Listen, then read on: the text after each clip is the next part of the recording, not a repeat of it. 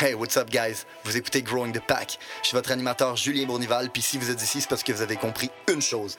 Un autre niveau est possible. Un autre niveau de vie spirituelle, relationnelle, émotionnelle, financier. Un autre niveau est possible et c'est votre devoir d'essayer d'y accéder. Maintenant, vous pouvez continuer à blâmer votre boss, la lune, les étoiles si vous voulez, mais il a rien qui va changer tant que vous déciderez pas de changer. Let's fucking get it! Hey, what's up, guys? Vous écoutez le premier épisode de Growing the Pack, épisode numéro 000000001. Euh, puis en ce moment, vous vous demandez probablement, en fond, euh, c'est qui ça, Julien Bournival? En fond, c'est qui ce gars-là qui parle comme un preacher avec son look de criminel? Sincèrement, c'est une question qui est comme vraiment légitime. Fait qu'en bout de ligne, je me présentons-nous. Euh, comme je l'ai dit, Julien Bournival, je suis un entrepreneur. Euh, je suis propriétaire d'une compagnie qui s'appelle Supreme Distribution. C'est une entreprise qui euh, distribue des systèmes de chauffage à des entrepreneurs, puis on a décidé aussi de fabriquer nos propres systèmes de chauffage. Pour la simple et bonne raison, en fait, qu'on on est au Québec. Au Québec, on a un climat qui est assez particulier, ce qui fait qu'on a besoin des unités qui sont assez particulières. Puis la plupart des autres fabricants d'unités, ils n'ont aucune connaissance de notre climat. Euh, puis on se retrouve à acheter des unités qui ne sont pas faites pour nous. Puis nous, on a décidé de faire des unités qui étaient faites par des gens d'ici, pour des gens d'ici. Fait que, bon, c'est qui Julien Bourneval? C'est une chose, mais la, vraie question, c'est plutôt c'est quoi Growing the Pack? Puis pour ça, faut revenir un peu en arrière. Fait que, à base, moi, je suis un kid euh, qui vient de l'Est de Montréal. J'ai grandi dans les raffineries, euh, rien de spécial, une famille de la classe moyenne, euh, pas dans la pauvreté, pas dans la richesse non plus. Puis éventuellement, j'avais un peu de la difficulté à trouver ma place dans le système pour la simple et bonne raison que j'ai fait huit écoles secondaires différentes. C'est pas parce que je déménageais, c'est parce que je me faisais calisser dehors. Euh, j'ai tout le temps eu de la difficulté à l'école. Euh, puis éventuellement, on s'est toujours fait dire que si tu veux réussir dans la vie, ben faut que tu aies des bonnes notes à l'école, si tu veux être capable d'avoir un diplôme, si tu veux être capable d'avoir une bonne job. Puis je me voyais vraiment pas être capable de réussir ça. Fait que je me voyais pas être capable d'avoir une belle carrière puis une belle vie. Puis éventuellement, ben mes professeurs me disaient, écoute, Julien, l'école, c'est peut-être pas fait pour toi. Fait que dans le fond, peut-être que tu devrais lâcher l'école puis aller euh, faire un DEP en construction. J'ai énormément de respect pour tout le monde qui travaille en construction. C'est un métier qui est hyper difficile, c'est des super de belles carrières, euh, mais éventuellement, je suis un peu une princesse.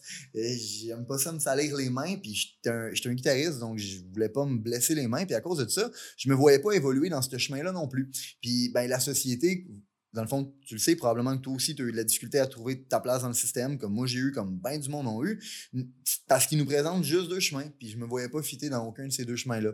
Ce qui fait qu'un jour, à 25 ans, euh, ben, j'ai hit rock bottom. Je travaillais dans un super club Vidéotron à 25 ans, puis c'était la seule perspective de carrière que je me voyais être capable de réussir. Euh, on va se le dire, euh, c'est important d'avoir des, des, des travails au salaire minimum, c'est important aussi que ces gens-là soient capables de trouver une place, mais c'est aussi important qu'ils soient capables d'évoluer au sein d'une entreprise. Puis, on va se le dire, quand tu es dans un super club Vidéotron, à l'ère des Netflix, il n'y a pas vraiment de perspective d'évolution et de carrière possible. Donc, mon avenir, je le voyais pas rose tout, puis je me disais vraiment, what the fuck, comment je vais faire pour être capable de toffer les 50 prochaines années. J'ai entré dans une espèce de, phase de, dépression où est-ce que, est que je me cherchais, puis où est-ce que, à ce moment-là, j'ai tout perdu. Dans le fond, euh, ma blonde m'a quitté, euh, mes amis ont arrêté de me parler, euh, j'avais même un band de musique, dans le fond, qui, qui a planté à ce moment-là. J'ai vraiment hit rock bottom. Puis c'est à ce moment-là que tout a changé dans le fond, je me suis dit, les choses ne changeront pas tant que moi, je ne déciderai pas de changer.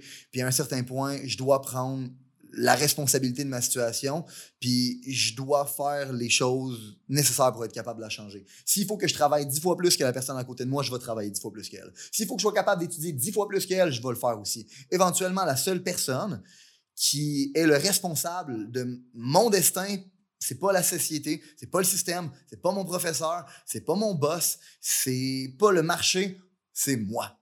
Puis qu'est-ce que je fais? À partir de ce moment-là, j'ai commencé à prendre responsabilité sur ma vie, puis à me crisser un coup de pied dans le cul. Puis à partir de ce moment-là, je cherchais des opportunités, je cherchais des emplois, j'ai commencé à trouver mon premier emploi en vente, j'ai appris les skills qui m'ont permis éventuellement d'être capable de trouver des nouvelles opportunités, éventuellement être capable de grandir, jusqu'à euh, aujourd'hui où euh, je suis non seulement propriétaire de Suprême Distribution, mais je dirige aussi plusieurs compagnies, non seulement des compagnies au Québec, mais des compagnies à l'international. On a un volume de vente qui est pas loin d'une approximation de, de 15 millions quand on fait le total de, de toutes les entreprises.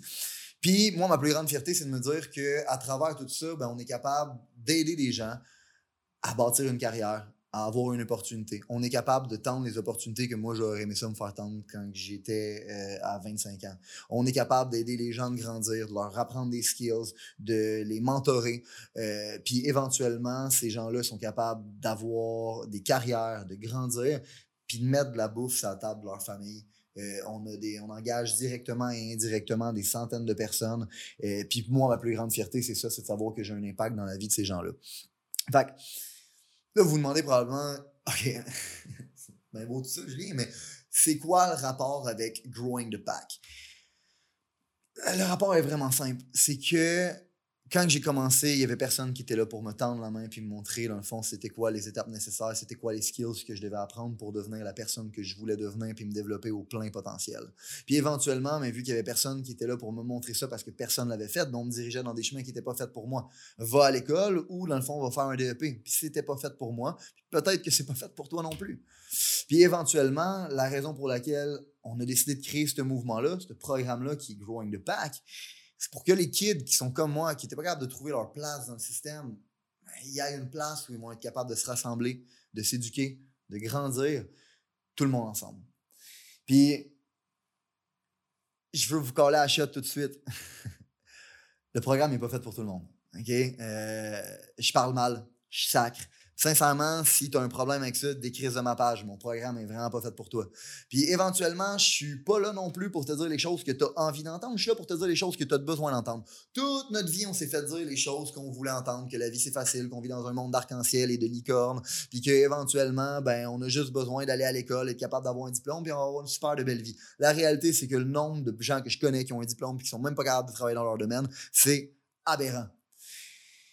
Puis éventuellement, mon rôle, c'est de vous faire comprendre ce que moi j'ai compris. C'est de vous partager les skills que moi j'ai appris. Est-ce que c'est une certitude que ça va fonctionner pour vous? Non. Mais c'est souvent des lois universelles qui, si ont fonctionné, pour moi, risquent de fonctionner pour vous. En fait, le seul dénominateur qui va faire la différence entre est-ce que ça va fonctionner ou pas, c'est vous. How bad you want it. Puis c'est pour ça que je vous dis, je suis pas ici pour euh, vous vendre la salade. Dans le fond, je suis pas ici pour vous dire que tu peux devenir millionnaire en 90 jours, puis que éventuellement tu as juste besoin de suivre mon programme, puis tu vas avoir du residual income life, puis qu'éventuellement ben, tu seras plus obligé de travailler pour gagner ta vie. Sincèrement, si tu trouves une façon de gagner ta vie sans travailler, dis-moi-le. Dis-moi-le parce que je travaille fort en tabarnak, OK? Puis éventuellement, c'est pas comme ça que ça fonctionne. Fait que je suis pas ici pour te faire accroire des choses qui existent pas. Je suis pas ici non plus je suis pas là ici non plus pour te vendre un programme. Je suis pas là ici pour te vendre la barbe à papa. Je suis ici, dans le fond, pour une seule et bonne raison. Puis cette raison-là, c'est parce que je considère que c'est ma responsabilité morale de vous transmettre les choses qui m'ont permis de devenir la personne que je suis, puis d'avoir l'impact que j'ai aujourd'hui, puis d'aider des gens à bâtir la carrière comme ils sont capables de le faire aujourd'hui. Puis si vous, vous retrouvez ici, puis que vous êtes capable d'apprendre des choses, votre responsabilité morale à partir de ce moment-là, c'est de les appliquer, de les enseigner, puis nous aider à faire grandir le mouvement. Si vous avez considéré que l'information, les principes, les valeurs qui ont été partagées aujourd'hui ont une certaine utilité dans la vie, vous allez non seulement vouloir appliquer les concepts, mais vous allez surtout vouloir les partager. Partager à un ami, partager à une connaissance, partager à quelqu'un qui en a besoin. Growing the Pack, c'est avant tout un mouvement qui grandit à travers les gens qui fait grandir. C'est un mouvement qui permet de créer les leaders de demain. C'est seulement grâce aux gens comme vous qui comprennent que le développement du leadership est notre plus gros enjeu qu'on va réellement faire avancer les choses. Je vous remercie pour votre temps. Let's grow the fucking pack!